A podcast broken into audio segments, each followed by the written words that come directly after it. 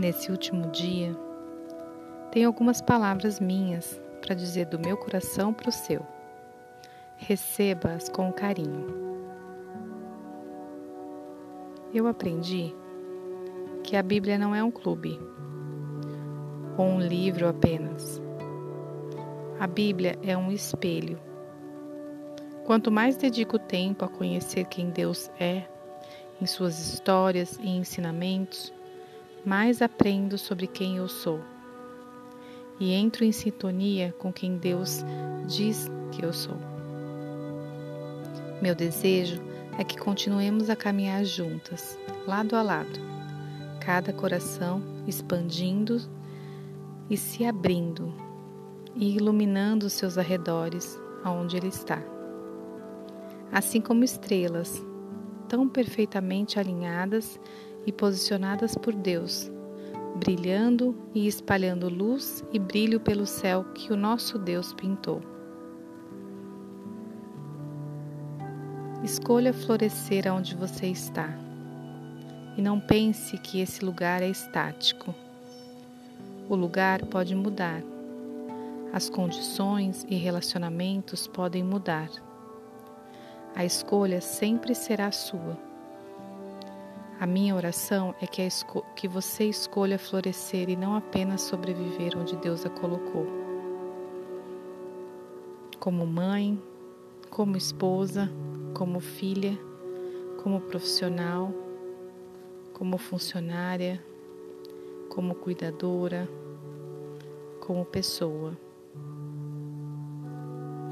Foi muito bom estar com vocês nesses dias, acompanhando juntas essas leituras.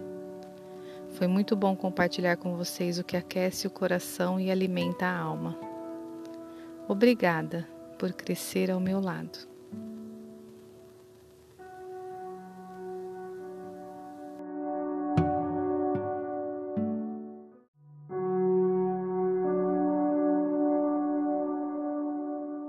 Respire profundamente e ouça essas palavras ditas sobre você e para o seu coração, de Deus, para mim e para você.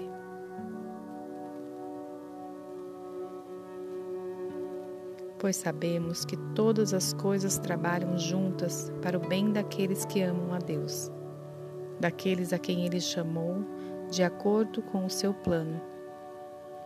Diante disso, o que mais podemos dizer?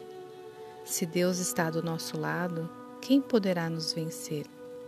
Ninguém.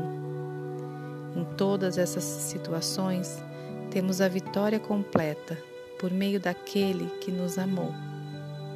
Pois eu tenho certeza de que nada pode nos separar do amor de Deus. Nem a morte, nem a vida, nem os anjos, nem as outras autoridades ou poderes celestiais, nem o presente, nem o futuro, nem o mundo lá de cima, nem o mundo lá de baixo. Em todo o universo não há nada que possa nos separar do amor de Deus, que é nosso, por meio de Cristo Jesus, o nosso Senhor. Carta de Romanos, capítulo 8.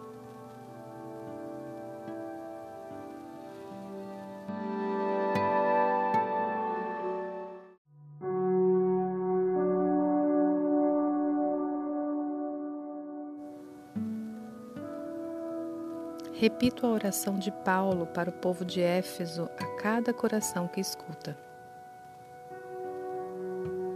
E peço ao Deus do nosso Senhor Jesus Cristo, Pai glorioso, que dê a vocês o seu Espírito, o Espírito que os tornará sábios e revelará Deus a vocês, para que assim vocês o conheçam como devem conhecer. Peço que Deus abra a mente de vocês para que vejam a luz dele e conheçam a esperança para o qual ele os chamou. E também para que saibam quão são maravilhosas as bênçãos que ele prometeu ao seu povo.